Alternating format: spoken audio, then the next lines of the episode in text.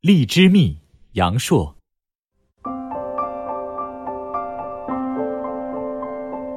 花鸟草虫，凡是上得画的，那原物往往也叫人喜爱。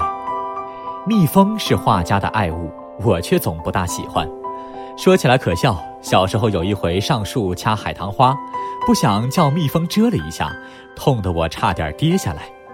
大人告诉我，蜜蜂轻易不蛰人，准是误以为你要伤害它才蛰，一蛰它自己就耗尽了生命，也活不久了。我听了，觉得那蜜蜂可怜，原谅它了。可是从此以后，每逢看见蜜蜂，感情上疙疙瘩瘩的，总不怎么舒服。今年四月，我到广东从化温泉小住了几天，那里四围是山，环抱着一潭春水。那又浓又翠的景色，简直是一幅青绿山水画。刚去的当晚是个阴天，偶尔倚着楼窗一望，奇怪呀，怎么楼前凭空涌起那么多黑黝黝的小山，一重一重的起伏不断？记得楼前是一片园林，不是山，这到底是什么幻景呢？赶到天明一看，忍不住笑了，原来是满野的荔枝树。一颗连一颗，每颗的叶子都密得不透缝，黑夜看去可不就像小山似的。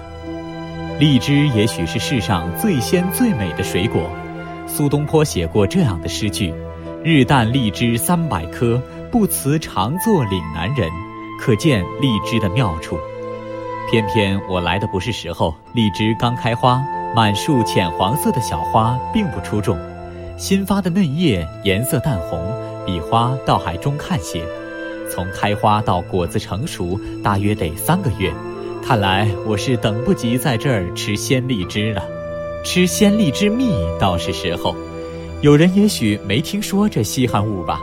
从化的荔枝树多得像汪洋大海。开花时节，那蜜蜂满野，嘤嘤嗡嗡，忙得忘记早晚。荔枝蜜的特点是成色纯，养分多。住在温泉的人多半喜欢吃这种蜜，滋养身体。热心肠的同志送给我两瓶，一开瓶子塞儿就是那么一股甜香，调上半杯一喝，甜香里带着股清气，很有点鲜荔枝的味儿。喝着这样的好蜜，你会觉得生活都是甜的呢。我不觉动了情，想去看看一向不大喜欢的蜜蜂。荔枝林深处。隐隐露出一角白屋，那是温泉公社的养蜂场，却起了个有趣的名儿，叫养蜂大厦。一走进大厦，只见成群结队的蜜蜂出出进进，飞去飞来，那沸沸扬扬的情景会使你想，说不定蜜蜂也在赶着建设什么新生活呢。养蜂员老梁领我走进大厦，叫他老梁，其实是个青年，举动挺稳重。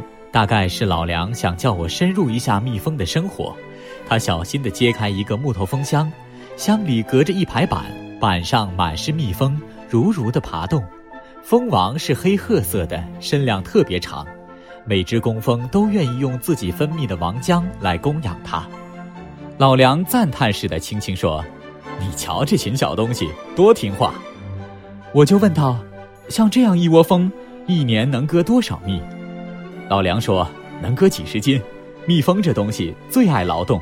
广东天气好，花又多，蜜蜂一年四季都不闲着，酿的蜜多，自己吃的可有限。每回割蜜留下一点点儿，够他们吃的就行了。他们从来不争，也不计较什么，还是继续劳动，继续酿蜜，整日整月不辞辛苦。”我又问道：“这样好蜜，不怕什么东西来糟蹋吗？”老梁说：“怎么不怕？”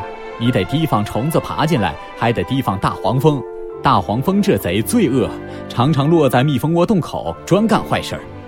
我不觉笑道：“哦，自然界也有侵略者，该怎么对付大黄蜂呢？”老梁说：“赶，赶不走就打死它。要让它待在那儿，会咬死蜜蜂的。”我想起一个问题，就问：“一只蜜蜂能活多久？”老梁说：“蜂王可以活三年。”工蜂最多活六个月，我不禁一颤，多可爱的小生灵啊！对人无所求，给人的却是极好的东西。蜜蜂是在酿蜜，又是在酿造生活，不是为自己，而是为人类酿造最甜的生活。蜜蜂是渺小的，蜜蜂却又多么高尚啊！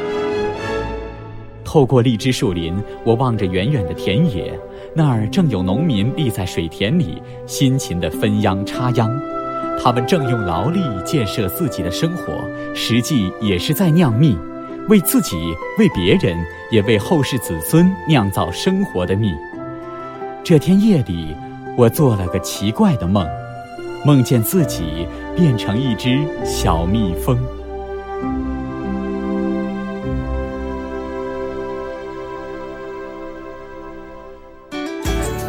更多课文，请关注微信公众号“中国之声”。